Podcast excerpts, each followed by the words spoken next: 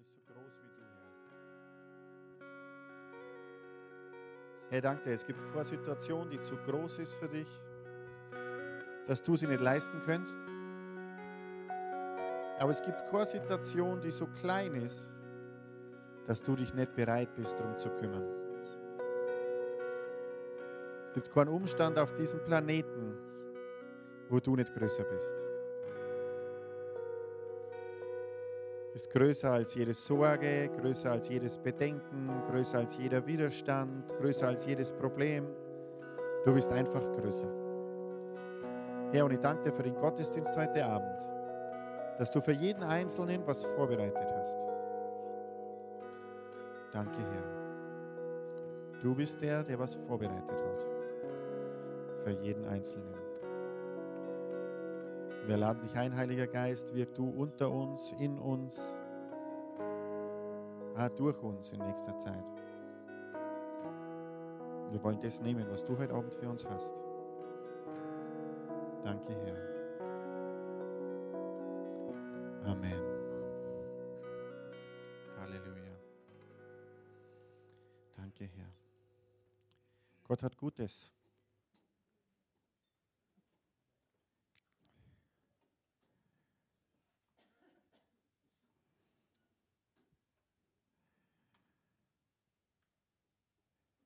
Seid ihr vorbereitet? Es ist immer so wichtig, dass wir im Gottesdienst vorbereitet sind zu empfangen. Weil Gott hat immer was vorbereitet, das er uns geben will. Amen. In jedem Gottesdienst hat Gott schon einen Plan, was er dir mitgeben will, was du mit nach Hause nimmst. Deswegen müssen wir in jedem Gottesdienst den Plan haben, das zu nehmen, was er vorbereitet hat. Schau mal deinen Nachbarn nochmal an. Sag, bist du schon vorbereitet? Ich bin auf jeden Fall vorbereitet. Okay. Das ist furchtbar mit den Pastoren. Die stehen hinter Pult und wollen das Ding nicht hergeben. Gell? Das ist okay. Na, wir haben einen super Gottesdienst. Ich freue mich, dass der Friedhelm bei uns ist. Ich habe schon was gesagt. Vielleicht sagst du noch was von deiner Gemeinde oder so. Ähm, Friedhelm ist auch im Vorstand vom BFP. Äh, der Johannes Justus war ja schon bei uns. Der ist ein ganz dynamischer. Ich glaube, der ganze Vorstand ist ziemlich dynamisch. Und ich freue mich wirklich, dass du da bist. Herzlich willkommen in Bayern. Dankeschön, Robert. Ja, einen wunderschönen guten Abend. Moin, moin. Als Nordlicht habe ich mir vorgenommen, auch immer kulturelle Werte, zivilisierte Werte weiterzutragen. Das ist jetzt abgehakt, weil mein Lieblingsfußballverein ist Werder Bremen. Bayern ist heute kein gutes Pflaster gewesen. In Augsburg haben wir vier Stück kassiert heute.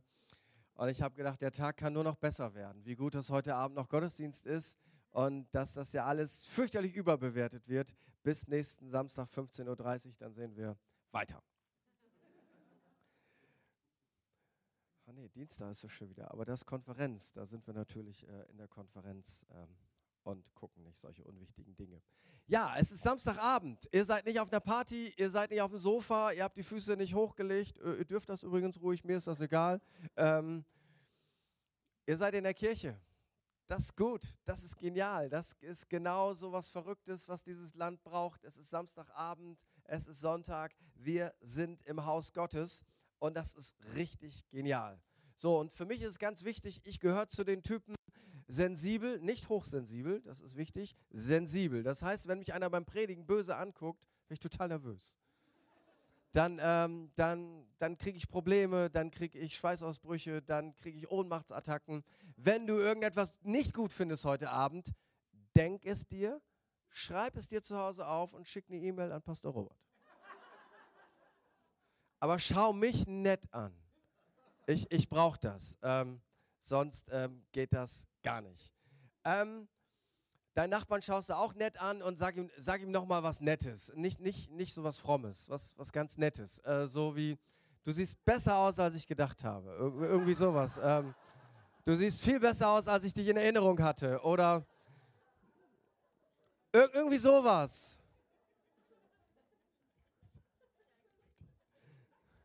Wisst ihr, ihr könnt das selber nicht glauben, aber es geht so leicht, ähm, was Gutes zu sagen.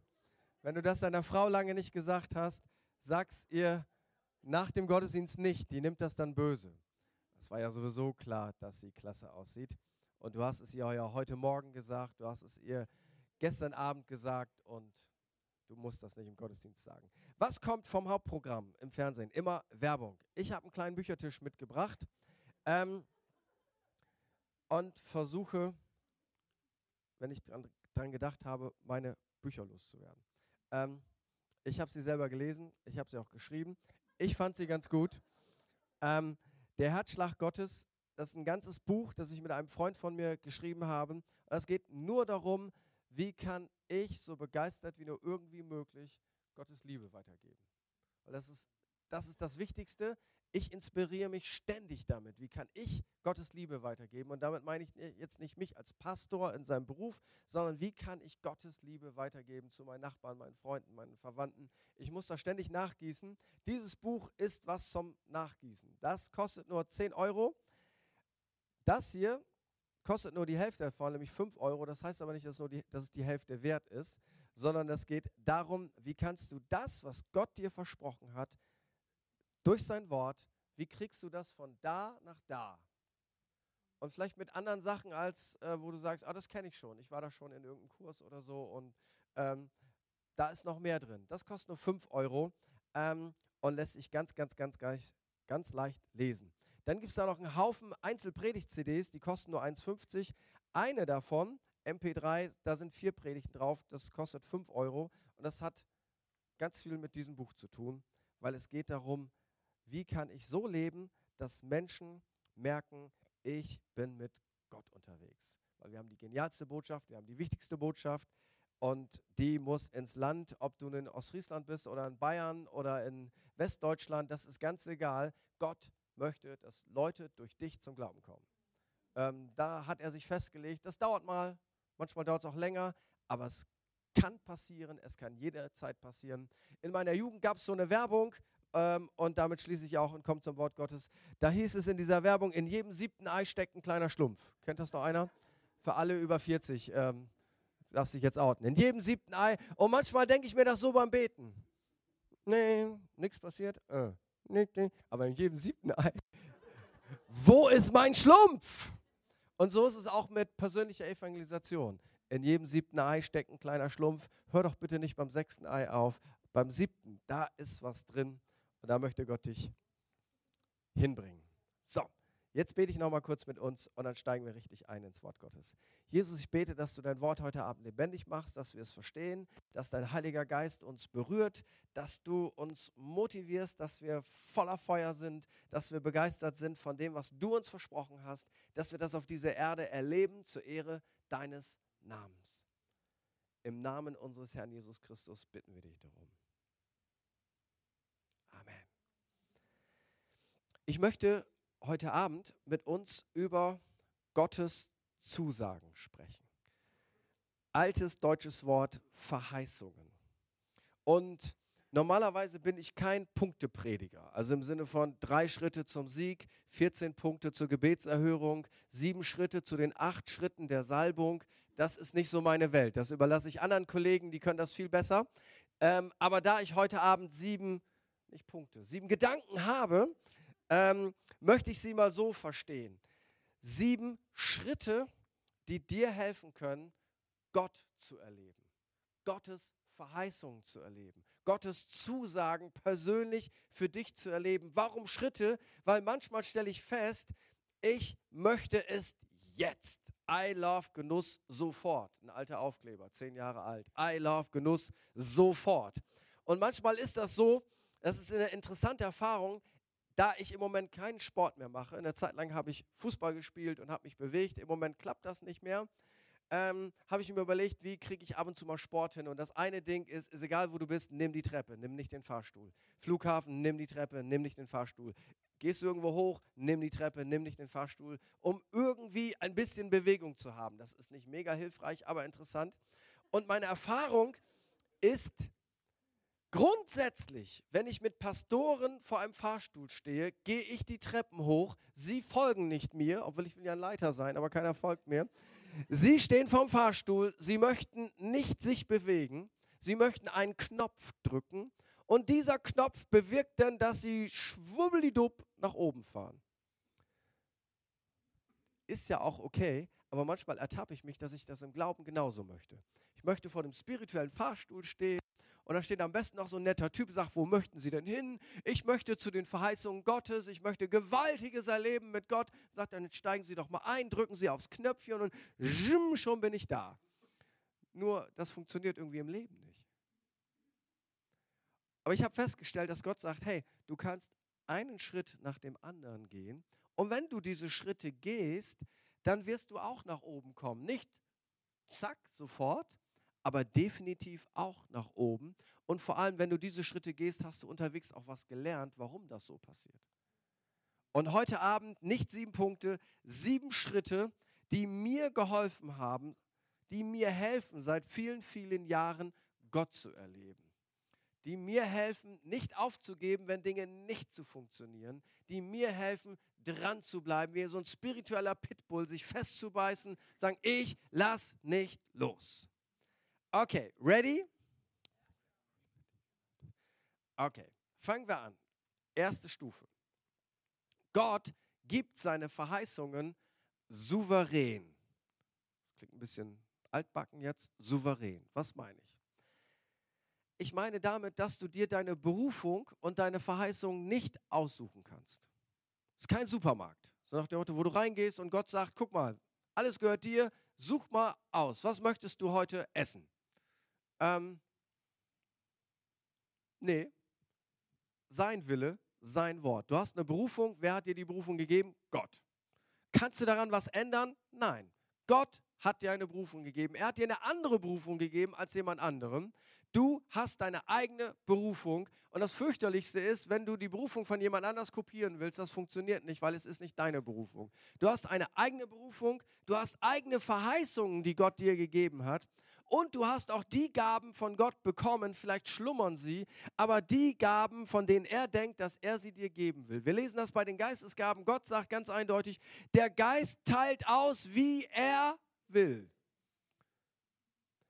Jetzt sag ich, ja, genau. Ja, aber er hat nicht gesagt, manche kriegen nichts. Er teilt aus, wie er will, aber einem jedem teilt er aus. Also das ist schon mal klar. Du hast Berufung, du hast Gaben, du hast Versprechungen, du hast Verheißungen, die sind nur für dich, die sind nicht für jemand anders, die kannst du nicht kopieren, das ist nicht Copy und Paste und dann gehört es dir, nur für dich. Aber was du bekommen hast, das kommt von Gott. Da haben wir keinen Einfluss drauf. Das, ob du fünf Talente bekommst oder zwei oder einen oder ob du was, was ich bekommst, da hast du keinen Einfluss drauf.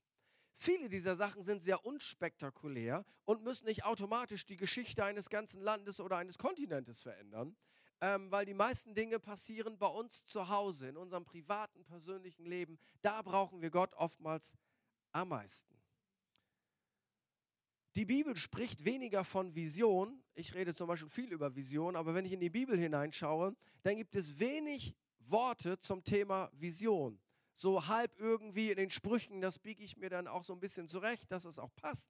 Ähm, das darf man aber nicht zu oft machen. Aber die Bibel spricht regelmäßig von Gottes Verheißungen, von Gottes Versprechungen, von Gottes Zusagen. Schau mal da in die Bibel hinein. Gottes Zusagen, da ist ganz viel. Vision ist ganz wenig. Aber im Prinzip ist es genau dasselbe, weil Vision heißt nicht, ich denke mir mal aus, was in meinem Leben Gutes passieren soll und dann verfolge ich dieses Ziel. Das wäre zu einfach. Eigentlich ist Vision, ich frage Gott, wo er mit meinem Leben hin will. Er sagt mir, wo er mit mir hin will und das ist dann meine Vision. Und dann kann ich auch dieser Vision nachjagen, weil dann ist es nicht meine Idee, sondern dann ist es Gottes Idee. Und warum muss das überhaupt alles passieren? Kann man nicht einfach auf dem spirituellen Schaukelstuhl sitzen und warten, que sera, sera, irgendwas wird schon mal passieren? Nein, weil der Grund, warum Gott möchte, dass etwas passiert, ist nicht in erster Linie für dich und für mich, sondern der Grund, warum Gott möchte, dass etwas passiert, ist, damit er verherrlicht wird. Der ganze Grund ist, Er muss verherrlicht werden. Christus muss erhoben werden. Er ist ein Gott, dessen Name muss gepriesen werden. Nein, unser Name muss nicht gepriesen werden. Unsere Gemeinde muss nicht gepriesen werden. Jesus muss bekannt werden. Jesus muss erhoben werden. Und genau deshalb sollen sich die Zusagen Gottes erfüllen in unserem Leben, weil es geht um Gott. Es geht nicht in erster Linie um uns. Es geht um Gott. So, und deswegen. Und jetzt gehen wir zum zweiten Punkt. Das war jetzt wichtig. Erster Schritt, biblisches Fundament. Zweitens, Gottes Zusagen haben kein Verfallsdatum wie Joghurt. Was meine ich damit? Genesis 12, Vers 7, da verheißt Gott ein bestimmtes Land an Abraham. Abraham erobert dieses Land nicht, er durchzieht es nur prophetisch. In Genesis 26 sehen wir, dass dieselbe Verheißung, die für Abraham galt, immer noch nicht erfüllt war, sie geht jetzt an Isaak, seinen Sohn, und an Jakob, Genesis 28, Vers 30. Jetzt haben wir schon eine Zusage an Opa, Sohn, Enkel. Immer die gleiche Zusage, weil sie sich noch nicht erfüllt hat, hat Gott gesagt, hey, ich werde das tun, ich werde das tun, ich werde das tun. Und irgendwann kommt der Zeitpunkt, da spricht Gott zu einem Mann namens Mose, hunderte von Jahren später. Und was sagt Gott Mose? Wie ich Abraham versprochen habe. Ja, Mose wusste nicht mehr, was Abraham versprochen wurde.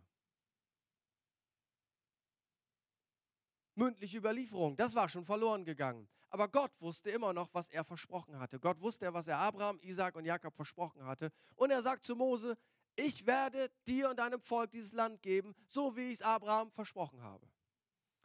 Jetzt ist Mose nicht in der Lage, in dieses Land hineinzukommen kurz vorher macht er einen dummen Fehler und er ist geliebt, er ist gerettet, er kommt in den Himmel, aber er kommt nicht in sein verheißenes Land. Jetzt spricht Gott zu Josua, Josua 1, Vers 4. Und was sagt Gott? Wie ich Mose versprochen habe. Es gab eine Konstante bei all diesen Versprechungen und diese Konstante heißt Gott. Mose hat es irgendwie nicht hingekriegt. Für Abraham war die Zeit noch nicht, aber Gott hat etwas versprochen und Gott hat sich daran gehalten, so wie er Mose versprochen hat, so wie er Abraham versprochen hat.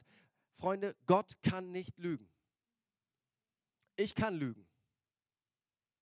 Ich sollte nicht lügen. Ich bin auch schon ein bisschen länger gläubig, also Lügen ist auch nicht mein Hauptproblem. Ich kann jetzt zum Beispiel sagen, Freunde, ich bin, ich bin der älteste Pastor bei uns. Seid bitte nicht böse, wenn ich mal ein bisschen äh, Vokabular benutze, was Pastor Robert nicht benutzt. Ich kann sagen, Freunde, ich habe die geilste Frisur hier in diesem Raum. Und jeder weiß, was für ein Quatsch. Die geilste Frisur hat Pastor Robert. Ich habe so wenig Haare, äh, das kann man gar nicht Frisur nennen. Und mein Friseur ist immer happy. Ich sage ihm, ähm, du musst nicht kreativ sein, du musst dich nicht anstrengen, du musst einfach. Keine Herausforderung. Ähm, ich habe nicht die coolste Frisur, aber ich kann das sagen. Ich kann lügen. Ich kann die Unwahrheit sagen. Ist ganz einfach. Ich will das nicht. Ich sollte das nicht. Aber weißt du was? Gott kann nicht lügen. Das ist nicht in ihm. Gott hat nicht das Potenzial zu lügen. Er ist dreimal heilig. Gott ist heilig. Er ist durch und durch ohne Schatten. Und wenn ich sage, Gottes Zusagen haben kein Verfallsdatum wie Joghurt, dann kann das sein, dass sich Gottes Zusagen in deinem Leben noch nicht erfüllt haben. Es kann sein, dass du es nicht mehr glauben kannst. Es kann sein, dass du denkst, das wird sowieso nie. Das ändert aber nichts daran, dass er es versprochen hat. Wie komme ich denn auf Joghurt? Ganz einfach. Als meine Frau und ich anfingen, in den geistlichen Dienst zu gehen, bin ich als Praktikant in einer Gemeinde angefangen mit sieben Mitgliedern. Die hatten gar kein Geld und ich habe drei Jahre für lau gearbeitet. Drei Jahre kein Gehalt. Frag mich nicht, wie meine Frau das gemacht hat. Ich sage mal, ich habe geglaubt, aber meine Frau musste zusehen, wie was auf den Tisch kam. Drei Jahre. Und da hat sie sich angewöhnt, in der Ecke vom Supermarkt, vielleicht gibt es das ja in Bayern gar nicht, ähm, ihr habt ja am meisten Geld in Deutschland und so weiter und so fort, ähm, aber in der Ecke vom Supermarkt zu schauen, wo die Joghurts waren, die so 30% reduziert waren. Warum waren die reduziert? Ganz einfach, weil in zwei Tagen abgelaufen. Und diese Verheißung, Haltbarkeitsdatum Joghurt, ähm, war ganz eindeutig. Wenn du bis zum, was weiß ich, 31.08. diese Verheißung nicht einlöst, indem du den Joghurt aufmachst und isst, dann ist die Verheißung vorbei. Die Verheißung gilt nur bis zum 31.08. Vielleicht hast du Glück, hält noch zwei Tage länger. Aber das Versprechen der Firma ist, bis zu diesem Tag. So, und eines Tages hatten wir wieder den Kühlschrank wahrscheinlich voll mit so einer Art von Joghurt und einer meiner Kollegen, auch so ein Glaubenstyp zu der Zeit, macht die Tür auf, holt sich einen Joghurt und will fröhlich diesen Joghurt essen. Und ich weiß es irgendwie noch heute, eine interessante Situation. Aber sagen wir es mal so, die Verheißung galt nicht mehr. Aus, vorbei. Und dann gibt es neben diesem schönen Erdbeerrot noch grüne Farbtupfer. Ähm, fußballerisch ist das sehr sympathisch, aber bei Joghurt überhaupt nicht. Weißt du, und manchmal denken wir, Gottes Verheißungen sind auch so, er hat mir was gesagt und Gott ist, Gott ködert ja Leute sehr gerne. Er sagt einem etwas und dann denken wir, das ist wie Joghurt. Äh, hm, und dann hat das nicht geklappt und dann, naja, dann war es das und das passiert nicht mehr. Aber weißt du, Gott lebt nicht in der Zeit. Das heißt, angenommen, du bist 15 Jahre alt und du kommst zum Glauben und Gott sagt dir etwas, was er in deinem Leben tun wird. Wir denken dann, das passiert bestimmt morgen. Bis morgen sind wir voller Glauben. Morgen ist dann nicht passiert. Okay, dann nächste Woche. Und je jünger man ist, desto weiter weg fühlt sich nächste Woche an.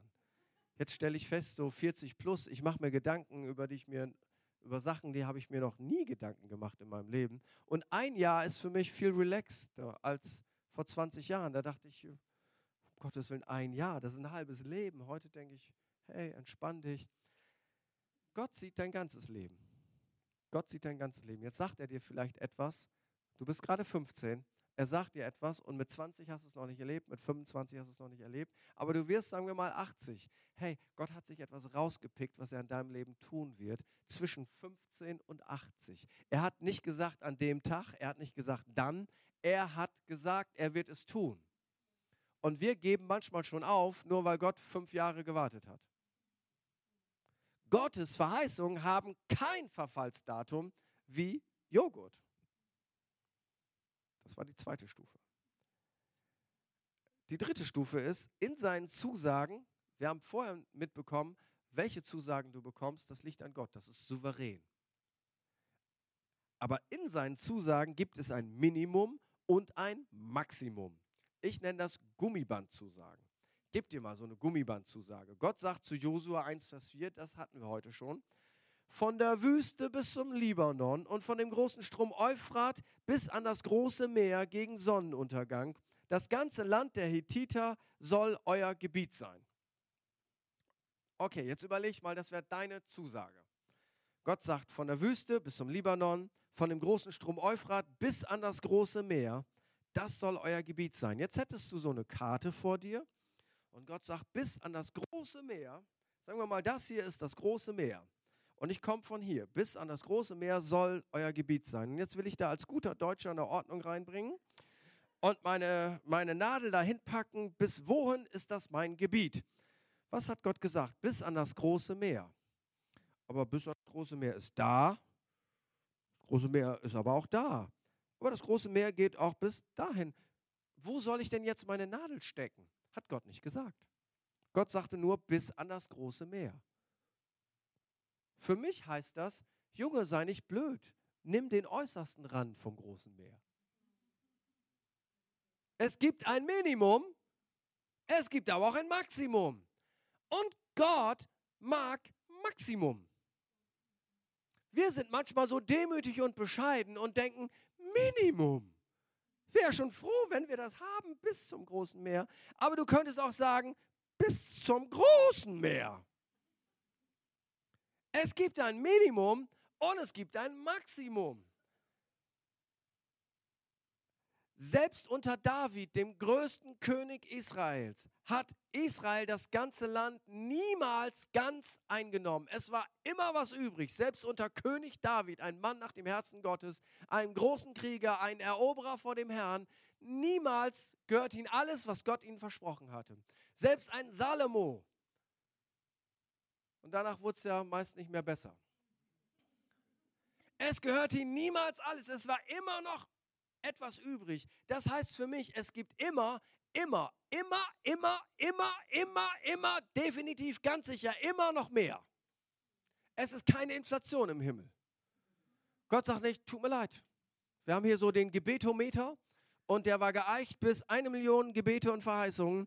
Und jetzt haben wir eine Million. Ich meine, überall auf der Welt, hier, halb Afrika ist bekehrt und Asien rockt und was weiß ich und, und Südamerika, da steppt der Bär, da tanzt der Papst und jetzt ist mein Gebetometer voll. Geht nicht mehr. Gabriel, ist noch was da? Nee, auch Lager ist leer. Das gibt es nicht. Es gibt immer noch mehr. Es gibt immer noch mehr. Und wenn selbst ein David es nicht geschafft hat, in seinem Leben alles mitzunehmen, was Gott hatte, wie können wir denn denken, ja, bei mir war es das jetzt? Sagt, ja, ich bin alt. Das ist aber mal ein Grund, um Gott nicht mehr zu erleben. Warum empfängst du nichts mehr? Ich bin alt. Und dann könnte ich dich fragen, ab wann ist man denn alt? Als ich 15 war, war man ab 30 alt. Das ist steinalt. 30, ha, Krufti. Als ich 30 war, dachte ich, 30 ist es dynamisch, das ist jung, das ist erfolgreich. Jetzt bin ich 43 und denke, 43, was ist das denn? Guck mal, so kleide ich mich auch. Ich habe lauter junge Pastoren, da läuft man nicht mehr mit Anzug und so ein Zeug rum. Da hat man Jeans und, und, und sowas. Warum laufe ich so rum? Ganz einfach, weil ich mit Abstand der älteste Pastor bei uns in der Gemeinde bin. Ich bin nicht alt, ich bin gut erhalten. Gott sagt doch nicht, jetzt bist du alt, jetzt geht nichts mehr. Kaleb ist 85. Und da ist irgendein Berg, da sind die großen Riesen. Und die Jüngeren, die trauen sich da nicht rauf. Und Kaleb sagt, ich nehme den Berg. 85. Ja, damals war das noch anders. Ja, aber 85 sagt mir nicht, der sah so aus, als wenn er gerade aus dem Fitnessstudio kommt. Es gibt zwei alte Leute im Neuen Testament. Die haben gebetet und gefastet, bis der Messias kam. Ja, die waren vom Alter her alt, aber Tag und Nacht mit Gebet und Flehen. Und dann kriegen sie eine Zusage vom Heiligen Geist, ihr werdet den Messias sehen. Und als sie Baby Jesus sehen, wussten sie, die Lösung ist da. Und dann konnten sie heim nach Hause, weil sie wussten, der Messias lebt. Es gibt, sagt, ja, ich bin zu jung. Ja, wo steht denn das in der Bibel, dass das dann nicht mehr klappt? Ich lese in der Bibel, sage nicht, sei zu jung. Ich bin eine Frau, ja, und? Und ich bin Mann. Ja und? Ich bin in Deutschland geboren. Ja und? Ich bin in Afrika geboren. Ja und? Ich komme aus Südamerika. Ja und? Das ist keine Währung, die im Himmel zählt. Im Himmel zählt eine Währung, Vertrauen. Vertrauen. Es gibt immer noch mehr. Ein König kommt zum Propheten und er will Sieg, ich glaube, gegen Aram. Ich habe es eine Ewigkeit nicht gelesen haben. Und der Prophet sagt, und der ist schon krank, der ist schon auf dem Absprung in die ewigen Jagdgründe. Und er sagt zum König, nimm ein Pfeil und jetzt schlag auf den Boden. Und er denkt, oh, ein Pfeil, schöner Pfeil. Typ, Typ, Typ, schlägt dreimal und der Prophet wird sauer und sagt, du Idiot. Ich sage das mit heutigen Worten. Du solltest fünfmal, sechsmal, siebenmal schlagen, weil jeder Schlag bedeutet, du wirst Aram, deinem größten Feind, eine Niederlage beibringen. Und bei fünf, sechs, siebenmal heißt das, die sind vernichtet. Du schlägst nur dreimal, jetzt werdet ihr dreimal gewinnen und dann kriegt ihr wieder was auf die Mütze. Da denkst du, das ist aber kritisch. Also Sieg und Niederlage hängt an einem Pfeil? Und wie oft ich schlage, nein, das liegt ja nicht an der Mentalität, äh, das liegt ja nicht an dem, wie oft ich schlage. Warum hat er nur dreimal geschlagen? Weil er ein ganz enges Verständnis hatte. Wenn Gott dich zu irgendetwas auffordert, immer draufhauen. Immer sagen, nee, ich bis zu dieser Seite des Meeres. Nicht da, nicht demütig sein. Das ist nämlich nicht Demut, das ist Dummheit. Demut ist was anderes. Demut heißt, ich bin abhängig von Gott. Demut heißt, ich kann mich auch demütigen. Demut heißt, ich kann mich entschuldigen. Demut heißt, ich weiß, ohne Gott passiert gar nichts in meinem Leben. Demut heißt, ich bin nicht arrogant. Aber Demut ist nicht Dummheit. Und wenn Gott dir so einen Pfeil gibt und sagt, ey, ich tue was für dich, dann klopp so oft du kannst. Es gibt immer noch mehr. Aber was ist, wenn du mal durch eine Wüste gegangen bist und seit drei Jahren passiert gar nichts? Klopp trotzdem, weil es gibt keine endlose Wüste. Wüste ist immer eine Zeit, temporär. Irgendwann bist du raus, hast deine Lektionen gelernt und dann geht's wieder los. Vierte Stufe. Seid ihr noch wach? Das ist nämlich immer gefährlich. Jetzt habe ich das Mikro. Regel Nummer eins, gib einem Pastor nie ein Mikro. Stufe Nummer vier, Gottes Verheißungen sind immer größer als das, was wir können. Oder Riesen gehören zum Inventar. Unser Kampf ist nämlich nicht menschlich. Wenn David, der einen Riesen besiegt hat, man sagt, er war 17 Jahre alt, militärisch nicht trainiert, von Beruf Schafhirte und nebenbei musikalisch begabt. Das waren seine Stärken. Schafe hüten und ein bisschen mit der Harfe klimpern. Okay, Gabenprofil. Musiker, Schafhirte. Was wäre denn jetzt wohl so auf der Ebene gewesen, wo er rein menschlich hätte gewinnen können? Ich würde sagen, so wenn er 17 ist, wenn er gegen einen 15-Jährigen kämpft. Ähnliches Gabenprofil, auch nicht so soldatenmäßig drauf. Ah komm, ein bisschen wollen wir Gott vertrauen. Okay, einen 18-Jährigen, ein bisschen, bisschen mehr.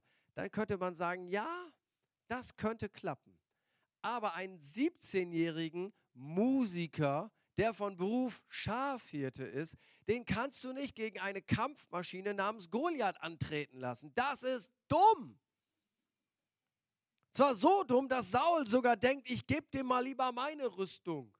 Dann steht dieser arme kleine Junge da in Sauls Rüstung. Ähm, den Kampf kann er nicht gewinnen. Goliath ist ungefähr drei Meter groß gewesen.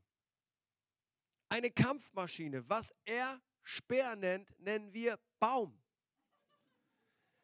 Und der Junge lacht sich kaputt, als David kommt weil er weiß genau, das Ding ist schon gelaufen. Ich habe schon gewonnen. Ich, es steht schon 10-0 und nur noch eine Minute zu spielen. So fühlte sich das für Goliath an.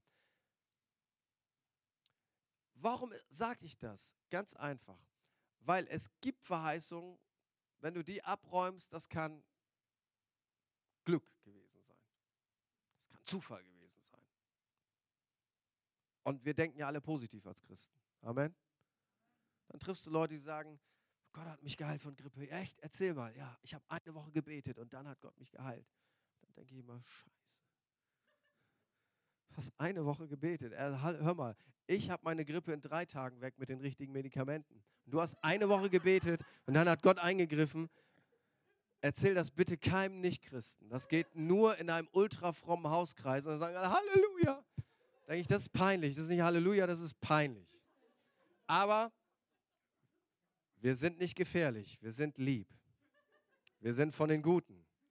Wir freuen uns über alles, was Gott tut und manchmal freuen wir uns über auch das, was Gott gar nicht getan hat.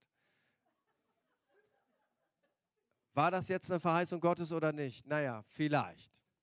Kann aber auch sein. Vielleicht hätte es auch zwei Wochen Grippe gehabt oder einen Rückschlag. Wir, wir nehmen ja alles, was wir kriegen können. Das, das, das ist, ist doch in Ordnung.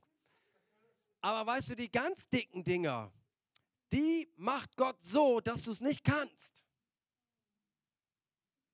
Warum macht er das? Da ist dein Gegner eben nicht ein Jahr älter. Und mit ein bisschen Glück, ein bisschen Training kannst du ihn besiegen. Ganz einfach. Gott macht es immer ein bisschen größer oder auch noch größer, damit du sagst, um Gottes Willen, das kann ich nicht.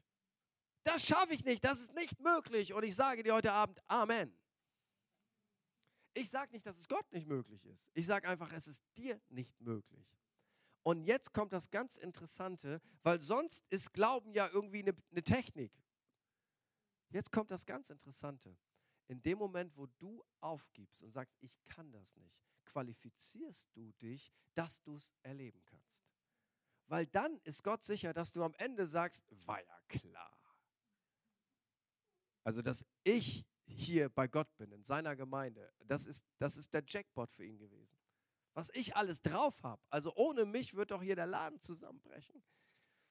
Ich kann es. Ja, wir können es. Das ist ein gutes Bekenntnis. Wir können es, aber wir können es nicht außerhalb von Christus. In ihm alles. Ohne ihn, hör, hör. David sagt zu dem Philister in 1 Samuel 17, und ich lese mal ab Vers 45, du kommst zu mir mit Schwert, Lanze und Spieß, das sind deine Waffen, die habe ich nicht. Ich komme zu dir mit was? Im Namen des Herrn. Das war der große Unterschied. Im Namen des Herrn. Heute, und jetzt kommt wieder Good Confession, heute wird dich der Herr in meine Hand geben, dass ich dich erschlage und dir den Kopf abhau und dein Leichnam den Vögeln des Himmels gebe. Damit alle Welt inne werde, dass David ein Rockstar ist. Nein, damit alle Welt inne werde, dass Israel ein Gott hat. Und damit diese ganze Gemeinde inne werde, also inne werden heißt für Jüngere unter uns, dass sie es checken, dass sie es kapieren, dass sie es verstehen, dass der Herr nicht durch Schwert oder Spieß hilft, auch wenn man schon mal Schwert und Spieß benutzen darf. Aber der Herr hilft nicht dadurch, denn der Krieg ist des Herrn. So, und deswegen habe ich eine gute Nachricht für dich. Wann immer du sagst, ich kann das nicht, ich kann meine Familie nicht für Jesus gewinnen, ich kann da keine Gemeinde pflanzen, ich kann mich nicht heilen, ich kann das nicht hinkriegen in meinem Leben, ich kriege das mit meinen seelischen Verletzungen nicht hin. Herzlich willkommen. Richtig. 50 Prozent hast du verstanden. Aber eins kann ich dir sagen. Wo hat Gott gesagt, dass er super perfekte Leute braucht, um seine Ehre groß zu machen? Ich lese in der Bibel, was nichts ist vor der Welt.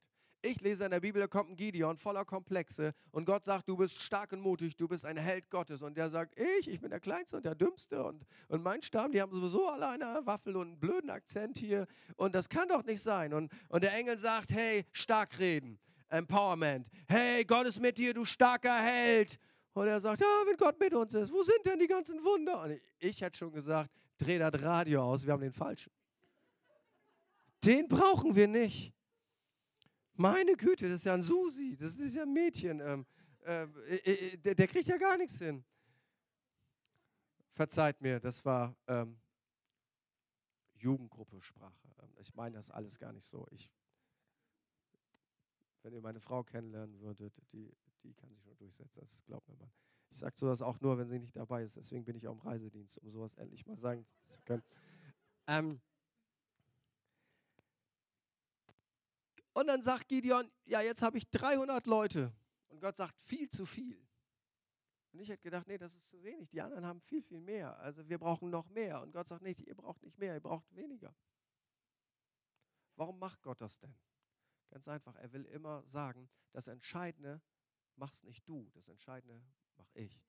Wenn jemand krank wird, dass er gesund wird durch dein Gebet, das machst doch nicht du. Jetzt reiß dich zusammen, glauben, glauben, glauben. Ja, das ist der ideale Moment, dass nichts passiert. Weil Gott macht das.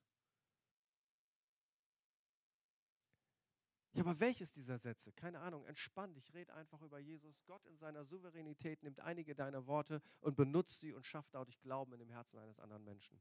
Entspann dich, es passiert nicht durch Verkrampfung, es ereignet sich einfach. Du musst einfach erzählen und Gott überlegt sich dann, was er davon benutzt, wo er seine Salbung drauflegt. Und auf einmal ist Glauben im Herzen eines Menschen. Es ist übernatürlich. Keiner von uns hat Jesus in der Tasche. So nach dem Motto, guten Tag, wollen Sie auch meinen Jesus kennenlernen? Hier, ich habe noch gerade einen dabei und ihr könnt so mal anfassen und so. Ähm, hat doch keiner. Wir reden von einem unsichtbaren Gott und ich glaube es ja selber nicht, dass das einer glauben kann. Außer dem Heiligen Geist. Und ich denke, okay, was habe ich für eine Botschaft? Ich sage, du musst dein Leben Jesus geben. Okay. Kann ich den mal sehen vorher, bevor ich mein Leben ihm gebe? Nee. Zu sehen kriegst du ihn nicht. Ja, aber der Anspruch ist ganz schön hoch, den wir haben. Wir sagen ja nicht, gib mal fünf Euro oder komm mal am Sonntagmorgen in die Kirche. Wir sagen, du sollst dein ganzes Leben geben. Ich meine, kleiner haben wir es ja nicht. Ich finde das ziemlich crazy. Also wenn ich meinen Verstand einschalte und mal alles wegnehme, was Gott in meinem Leben getan hat. Ach so, ich soll jemandem mein Leben geben? Ich würde sofort denken, Hass ist kleiner. Hier mal spenden, da mache ich gar kein Problem. Wir sind ja alle gut hier in Deutschland. Mein Leben geben und alle meine Sünden bekennen. Und dann soll ich auch noch Dinge rauslassen in meinem Leben, die mir im Moment ziemlich viel Spaß machen. Okay, und was ist, was ist die Garantie? Es gibt keine Garantie. Wann weiß ich, dass es wirklich stimmt, wenn du tot bist? Also ich weiß nicht, ob du schon mal was verkauft hast, ne? Es verkauft sich ja leichter ein Kühlschrank bei den Eskimos. Und es ist doch bei euch auch so. Ihr seid im tiefsten katholischen Bayern. Wer, wer, wer braucht denn eine Freikirche? Ich meine, ist doch klar, was dein Nachbar denkt, wenn du über Jesus redest. Was denkt er wohl? Du kommst aus einer Sekte. Und eine Sekte will das Geld. Und die sind seltsam. Und die kommen bestimmt aus Amerika.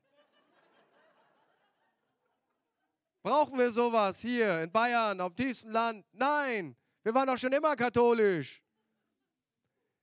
Ja, das klingt doch unmöglich. Und ich finde das so herrlich zu entspannen, zu wissen, Gott kann das trotzdem. Ich kann es nicht, aber er kann das. Und das kannst, das kannst du bei deinem finanziellen Wunder, das kannst du bei deiner Heilung, das kannst du überall einsetzen. Wie schön, wenn du weißt, dass du es nicht kannst. Gott macht es immer ein bisschen unmöglich damit du am Ende nicht sagst, war klar, dass ich geheilt werde. Ich habe das richtige Buch gelesen, ich habe die richtigen Worte bekannt und dann kam die Heilung zu mir geflogen, bam, und da war doch klar. Und jetzt sage ich dir, mach's doch genauso wie ich. Das ist der beste Weg, um in die Pleite zu kommen. Aber weißt du, was schön ist, wenn jemand hoffnungslos ist? Ich habe immer noch Hoffnung. Weil Gott kann. Gott kann. Gott kann. Gott kann. Gott kann und er will. Fünfte Stufe. Immer noch wach? Lauter junge Leute vor mir. Wer den Mount Everest treffen will, muss auf den Mond zielen. Wer den Mount Everest treffen will, muss auf den Mond zielen. Habe ich übrigens geklaut von einem deutschen Pastor namens Reinhard Bonke. Das habe ich nie wieder vergessen. Also, wer den Mount Everest treffen will, den höchsten Berg auf dieser Welt, muss auf den Mond zielen. Du zielst auf den Mond und du landest auf dem Mount Everest. Und ich habe auch gleich ein Beispiel aus seinem Leben, was mich dazu inspiriert hat. Reinhard Bondke hat in den 70er Jahren als kleiner, kleiner BFP-Missionar hat er von Gott eine Vision bekommen. Er ist nachts aufgewacht und er hat den afrikanischen Kontinent gesehen, rot, und er hat das interpretiert als im Blut Christi gewaschen. Und dann hat er einen Slogan genommen und er hat gesagt, von Kapstadt, das war in die Nähe dessen, wo er damals gewohnt hat, im südlichen Afrika, von Kapstadt bis Kairo. Das ist in Ägypten. Von Kapstadt bis Kairo werde ich Gospel Crusades haben und ganze Länder für Jesus gewinnen. Von Kapstadt bis Kairo. Nun spiele ich jetzt mal Deutscher. Lieber Bruder Bonke, du hast gesagt, ganz Afrika soll mit dem Blut Christi gewaschen werden. Und ein bisschen ist doch noch über, oder?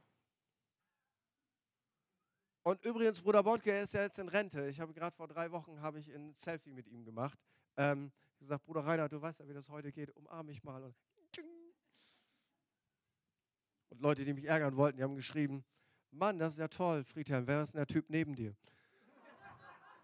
Die wollten mich aber nur ärgern. Also, die, die, die haben mich so lieb. Aber als Deutscher, lieber Reinhard, warst du schon mal in Kairo zum Predigen? Du bist ja jetzt auf Rente. Deine Vision war von Kapstadt bis Kairo. Jetzt bist du auf Rente. Reinhard predigt gar nicht mehr auf den Gospel Crusades in Afrika du bist auf Rente. Warst du jemals in Kairo und hast dort gepredigt? Die Antwort ist nein. Als Ultradeutscher würde ich jetzt sagen, ja, dann war das wohl gelogen, wa? Du erzählst hier von Kapstadt bis Kairo, da kommst du gar nicht nach Kairo, das hast du nur so dahergesagt, ja, ja, proklamieren und so. Und dann bist du, wo bist du denn hängen geblieben? Irgendwo in Ghana oder was weiß ich. Man kann das so sehen, viele sehen das auch so. Er ist gar nicht nach Kairo gekommen. Ja, aber allein seit dem Jahr 2000 haben sich mehr als 58 Millionen Menschen für Jesus entschieden und dies mit ausgefüllten Entscheidungskarten dokumentiert. Verstehst du, was ich meine mit, wer den Mount Everest treffen will, der muss auf den Mond zielen.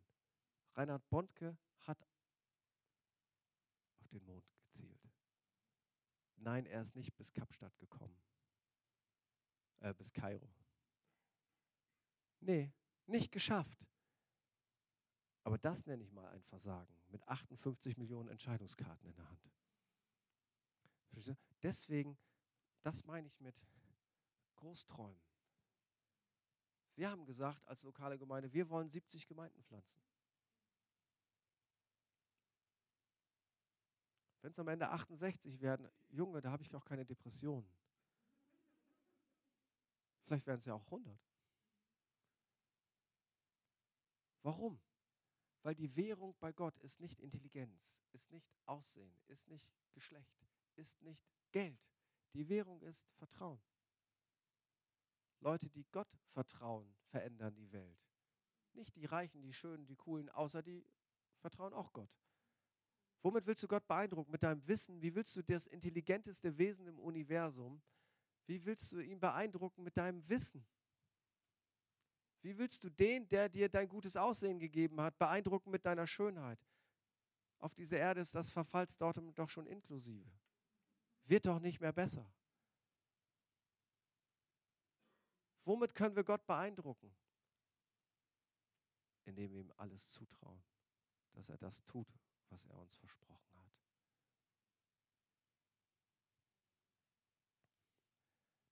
Sehen wir mal bei den großen Bitten nach. Jetzt muss ich mich beeilen. Markus 10. Da kommen zwei Jungs von Jesus, Jakobus und Johannes, zu ihm und sagen, Meister, Vers 35, Meister, wir wollen, dass du für uns tust, um was wir dich bitten werden. Ich würde sagen, wenn ich deren Seelsorger wäre, das ist ein ganz falscher Ansatz. Lass mal das Gebet sezieren. Meister, das ist richtig. Wir wollen, klingt wie ein kleines Kind. Wir wollen, dass du für uns tust, um was wir dich bitten werden. Da würde ich sagen, da fehlt also eine ganze Dimension von, wie man beten sollte. Meister, wir wollen, dass du für uns tust, um was wir dich bitten werden. Das klingt wie das, die Ansprache eines kleinen Kindes. Ich hätte gesagt, das üben wir noch mal. Was sagt Jesus?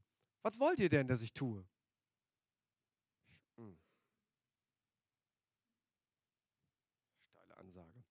Sie sagen zu ihm, gib uns. Ich hätte wieder gesagt, stopp. Klingt wie mein kleiner Sohn. Gib uns. Gib mir. Gib uns. Ja, was denn? Dass wir sitzen, einer zu deiner Rechten und einer zu deiner Linken in deiner Herrlichkeit. Hätte ich gedacht, habt ihr es auch kleiner? Okay, ist ja schon toll. Lass uns positiv denken. Ist ja schon toll, dass ihr seht, Jesus sitzt auf dem Thron. Den Platz könnt ihr offensichtlich nicht mehr kriegen. Der ist besetzt. Aber rechts und links neben ihm, da habt ihr euch schon gleich eingebucht, wa? Ich würde sagen, das ist unverschämt, Freunde. Und was sagt Jesus? Ihr wisst nicht, um was ihr bittet. Er sagt nicht falsch, dass du das bittest. Er sagt nicht doof, ich bin beleidigt. Ähm, er sagt, ihr wisst einfach nicht, warum ihr bittet. Und dann sagt er, könnt ihr den Kelch trinken, den ich trinke? Leiden. Oder euch taufen lassen mit der Taufe. Auch Leidenstaufe. Sie sagen, ja, das können wir. Und dann sagt Jesus, okay, werdet ihr, aber das hat Gott schon bestimmt. Die Plätze sind schon weg, das hat Gott schon bestimmt, da habe ich keinen Einfluss drauf. Die anderen zehn, Elberfelder übersetzt das so, und als das die zehn hörten, wurden sie unwillig über Jakobus und Johannes. Das heißt auf gut Deutsch, die waren sauer. Die waren sauer, dass sie so unverschämt, frech und dreist gebetet haben. Und ich verstehe das total. Jesus war nicht sauer. Er hat sie nicht wegen der großen Bitte korrigiert. Unglauben hat er oft korrigiert, aber nicht große Bitten. Jesus ist ganz anders. Noch eine Kiste. Matthäus 15, Vers 22. Jesus begegnet einer kananitischen Frau. Lass uns mal kurz überlegen, was heißt kananitische Frau? Das heißt, die gehörte nicht zum Volk der Juden. Das heißt, sie gehörte zu einem Volk von Kananitern, die Götzendiener waren. Man könnte auch sagen, dämonisch belastet. Leute, die nichts mit Gott am Hut haben, die Befreiungsdienst brauchten, aber war ja noch nicht so weit.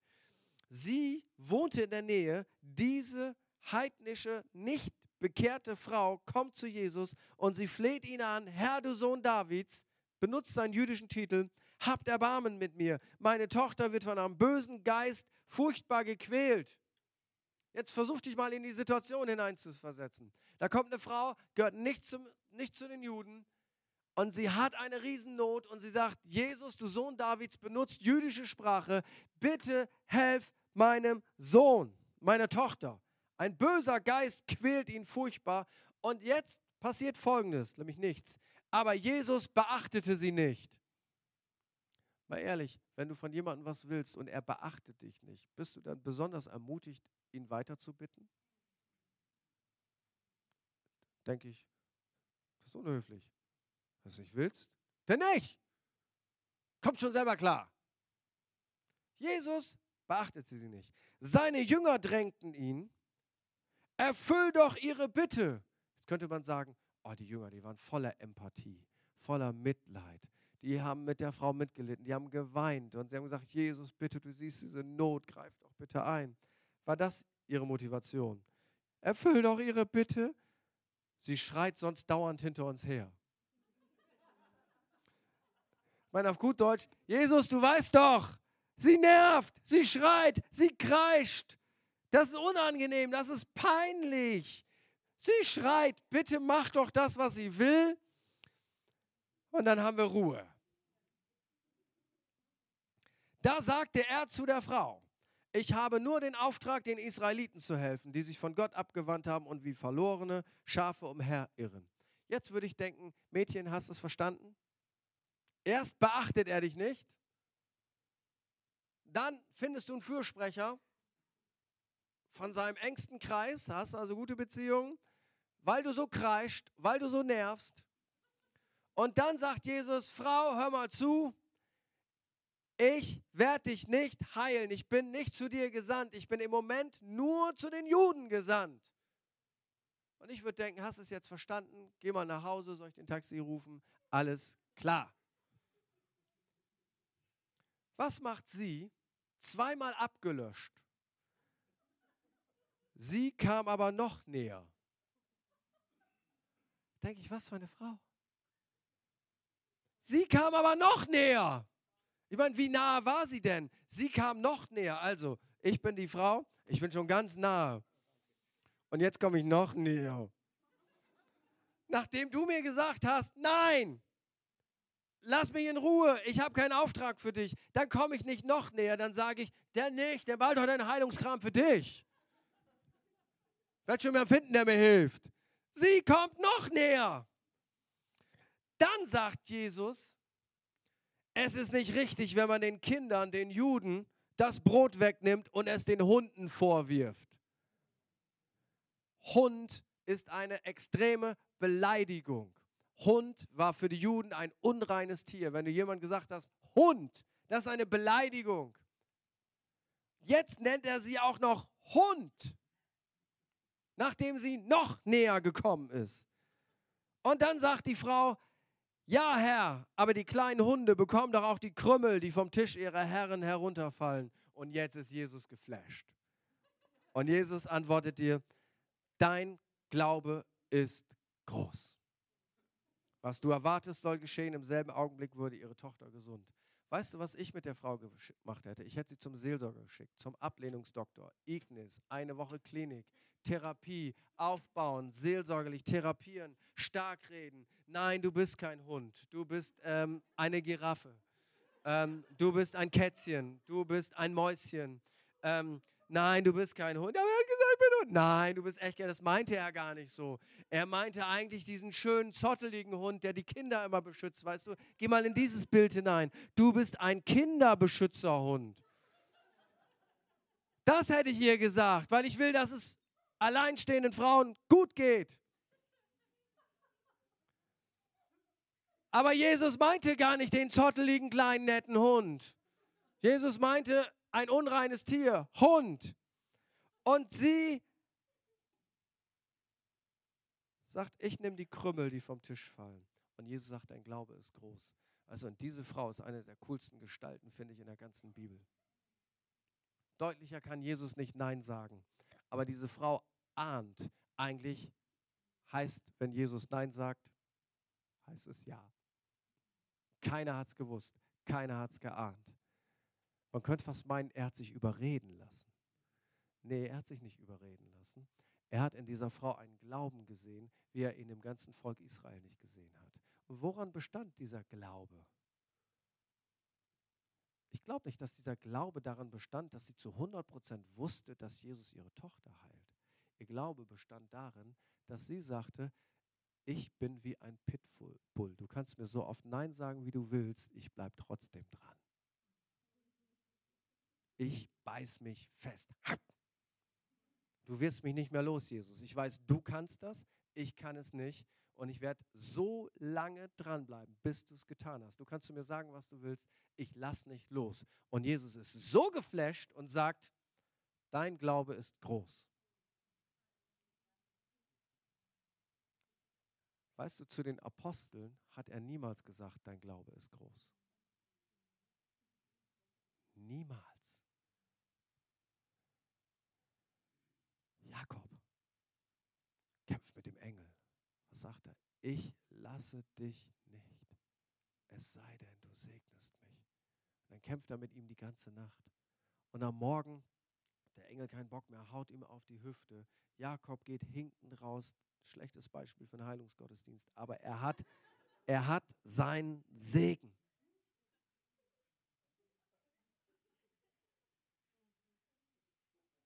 Ja, jetzt mal ganz im Ernst. Glaubst du wirklich, es war ein gleichberechtigter Kampf zwischen einem Engel und einem Menschen?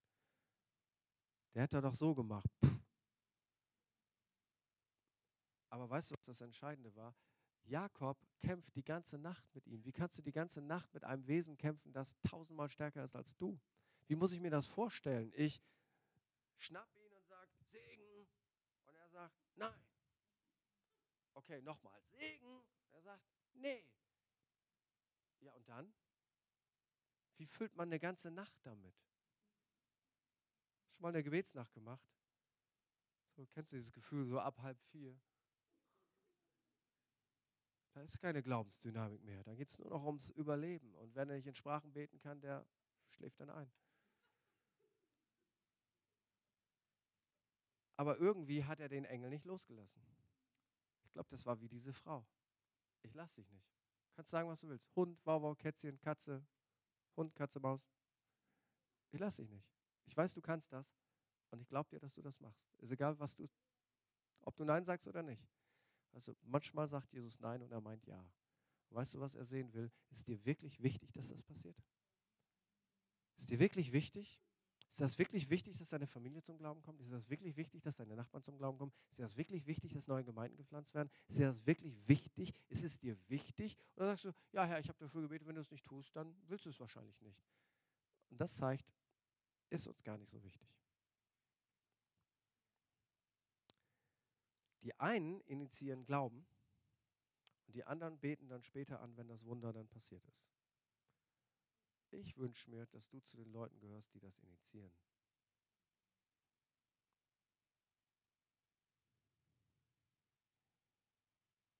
Petrus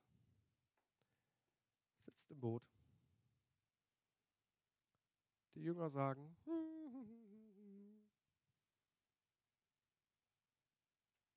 Und er denkt, was für eine geile Situation. Jesus läuft auf dem Wasser. Wenn Jesus auf dem Wasser laufen kann, vielleicht kann ich auch auf dem Wasser laufen. Das wäre eine coole Sache, wenn ich nach Hause komme und sage, Schatz, rat mal, was ich gemacht habe. Ich bin auf dem Wasser gelaufen. Hör auf, du immer mit deinen Geschichten, du. Nee, ehrlich, die anderen Jünger waren dabei. Und meinen Kindern, oh, bei meinen Enkelkindern, hör mal, äh, ich bin mal auf dem Wasser gelaufen. Ja, coole Story. Wie kriege ich das hin? Äh, kann ich nicht. Ich sage mal, Jesus, ähm, wenn du es bist, er hatte vorher übrigens gesagt, ich bin's, hab keine Angst. Und Petrus sagt, wenn du es bist.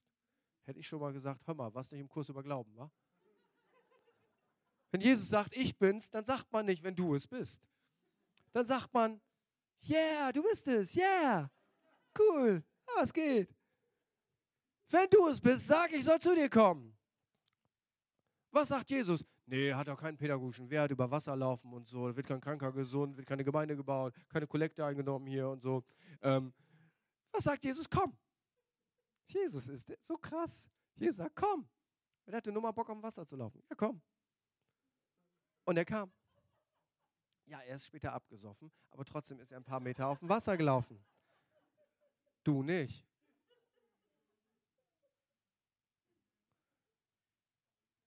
Die Frage ist, wie siehst du Jesus und was siehst du? Was siehst du für deine Familie? Was siehst du für dein Leben? Was siehst du für deine Gemeinde? Was siehst du für diese Region? Was siehst du für dieses Land? Was siehst du? Deine Kleingruppe wachsend, deinen neuen Job, die finanzielle Versorgung, deine Familie gerettet, irgendetwas multiplizierend, du das tun, was Gott von dir will. Was siehst du? Weil nicht immer, aber ganz oft kriegst du das, was du siehst. Was kannst du sehen? Vom Gefängnisaufenthalt von Nelson Mandela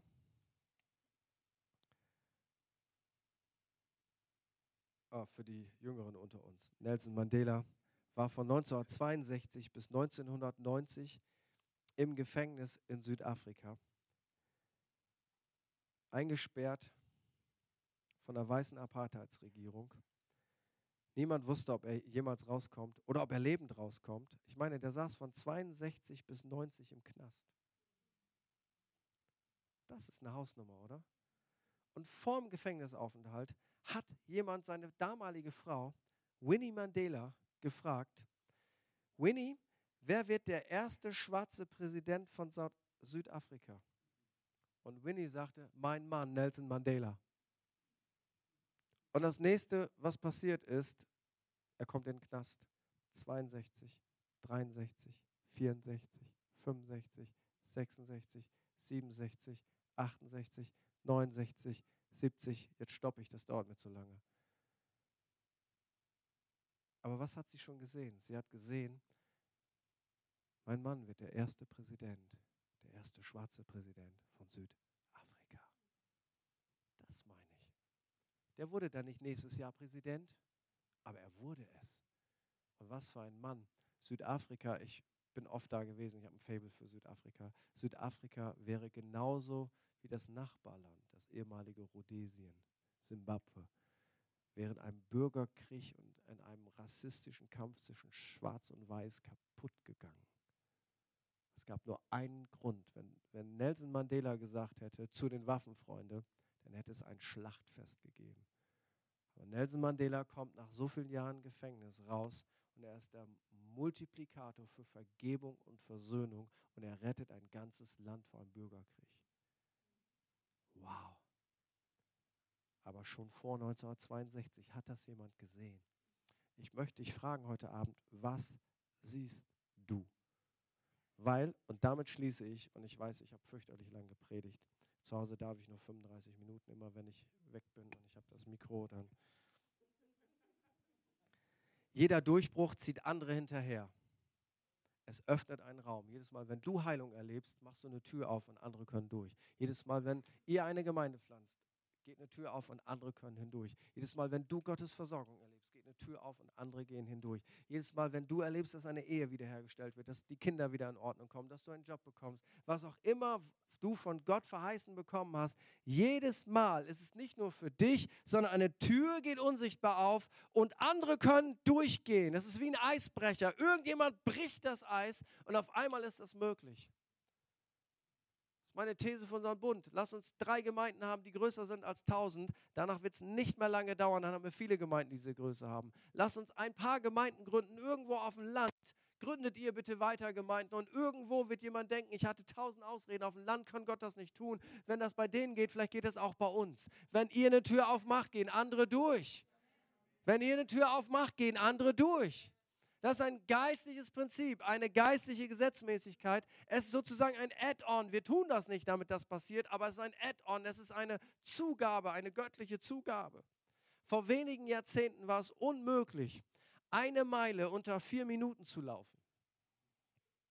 Wissenschaftler haben das bestätigt. Es ist den Menschen nicht möglich, eine Meile unter vier Minuten zu laufen.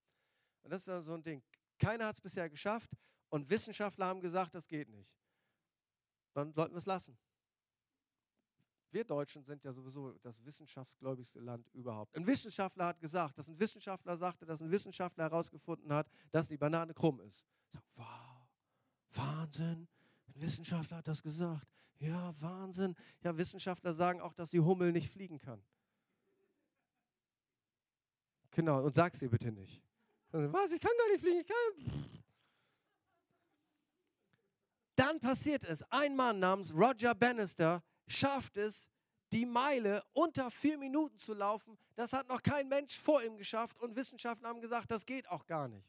Jahrhunderte war es keinem gelungen, nie, niemals. Aber in den zehn Jahren, nachdem Roger Bannister das getan hat, liefen 336 Menschen die Meile unter vier Minuten. Sie konnten es auch schon vorher, sie wussten es nur nicht. Einer musste es schaffen. Und die anderen 336, von denen wissen wir gar keine Namen mehr, ist auch egal. Bannister macht eine Tür auf und andere gehen durch. Du musst einen Schritt gehen. Du musst irgendwann vom Reden zum Handeln kommen, aber du bist kein Aktivist im Sinne von, ich bewege etwas, weil ich ganz viel tue, sondern du bist jemand, der eine Verheißung Gottes bekommen hat. Und du lässt nicht mehr davon ab. Und du beißt dich fest. Und du gehst durch deine eigene Kapitulation, weil du kannst es nicht machen. Und du hast das Gefühl, Jesus sagt nein. Jesus sagt nein. Und manchmal fühlst du dich wie ein Hund. Und du sagst, ich nehme die Krümmel, Herr Jesus. Und irgendwann geht die Tür auf. Und Gott ist da. Ich kann dir so viele Geschichten erzählen und ich höre jetzt wirklich auf. So ich gesagt, wie, wie könnt ihr einen zweiten Gottesdienst anfangen? Spaltet das die Gemeinde? Gibt es da nicht alt und jung? Nee. Wir können den dritten Gottesdienst anfangen. Es fängt nie damit an, dass du alles hast. Es fängt immer damit an, dass du Gott gehört hast. Und wenn du Gott gehört hast, dann musst du noch den richtigen Zeitpunkt haben. Und was dann? Dann passiert es erst dann, wenn du losgehst. Es passiert nicht vorher. Glauben ist nicht, du hast alles und dann gehst du los. Glauben heißt, du hörst Gott und dann gehst du los. Aber während du losgehst, passiert etwas. Du denkst, das ist peinlich, ich gehe jetzt irgendwie los und in Wirklichkeit trittst du einen Dominostein an. Und weil du losgegangen bist, hast du diesen Stein getroffen und auf einmal rollt das ganze Ding und irgendetwas kommt ins Rollen, von dem du selber nicht mehr glauben konntest, dass das passieren kann. Du musst aber nur den ersten Stein treffen, den, der Rest passiert dann einfach. Lass uns aufstehen.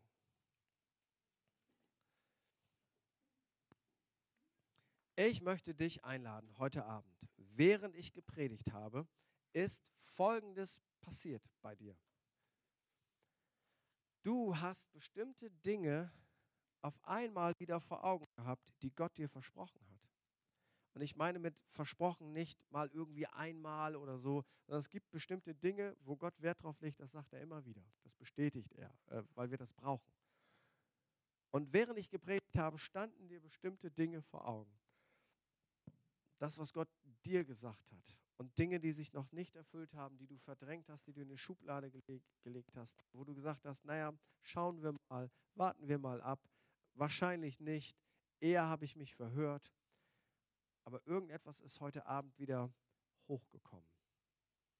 Und ich möchte dich bitten, jetzt in eine Zeit mit deinem Gott zu gehen. Und ich bitte dich heute Abend Folgendes zu tun. Und dieses Bild, das ist mir, seitdem ich als Kind Comics gelesen habe, das hilft übrigens, blumig zu predigen. Also wenn du Schwierigkeiten mit Kommunikation hast, Comics lesen. Ähm, dann kannst du blumig predigen, blumig reden. Auf jeden Fall Goldgräberrausch, USA. Alle sind unterwegs. Und dann geht es darum, einen Claim abzustecken. Nämlich irgendwo, wo Gold ist. Und der Erste, der jetzt da war, der hat ein Schild gebastelt und hat auf diesem Schild seinen Namen geschrieben und hat das in dieses Grundstück, in diesen Claim eingehauen und hat damit deutlich gemacht, was ich bin Roger. Dieses Gebiet gehört Roger. mein Name. Und dann gehst du zu diesem, ich weiß nicht, Katasteramt würde man in Deutschland sagen, gehst du irgendwann zum Amt und sagst, guck mal, das ist mein Claim, das ist mein Name, das ist mein Gebiet, können Sie das bitte für mich eintragen? Da haben die das eingetragen und dann stimmte alles. Ich habe das schriftlich, ich habe einen Claim. Alles, was hier ist, gehört mir. Weißt du, und ich möchte dich heute Abend ermutigen, dass du in deine Verheißung, das, was du von Gott bekommen hast, dass du heute Abend da so einen Claim reinhaust, dass du deinen Namen drauf schreibst und sagst, Jesus, I'm back, ist meins, ich claim das, ich hau das da drauf und ich gehe zum himmlischen Katasteramt und ich lasse mir das stempeln, dass das mir gehört. Nur mit dem Unterschied, der Goldgräber hat sich das selber ausgesucht, was er haben sollte. Du hast Gott gehört. Du hast schon gehört, hey, du das Land findest, das gehört dir. Und jetzt rammst du da deinen Namen rein und dann sagst du, Gott, gib mir bitte den Geist von dieser Frau, von der wir nicht mal ihren Namen wissen, der eine fürchterlich kranke Tochter hatte und von der Jesus gesagt hat, Frau, du hast großen Glauben. Weil derselbe Jesus existiert immer noch und Menschen können immer noch auf dieselbe Art und Weise Gott vertrauen. Aber jetzt bist du dran. Jetzt lade ich dich ein, dass du deine Augen schließt und dass du anfängst mit deinem Gott zu reden. Und dass du sagst, Jesus, was auch immer es ist, durch deinen Partner, von dem du niemals glauben kannst, dass der zum Glauben kommt. Gott hat es versprochen und alles spricht dagegen. Es kann irgendwie gar nicht sein.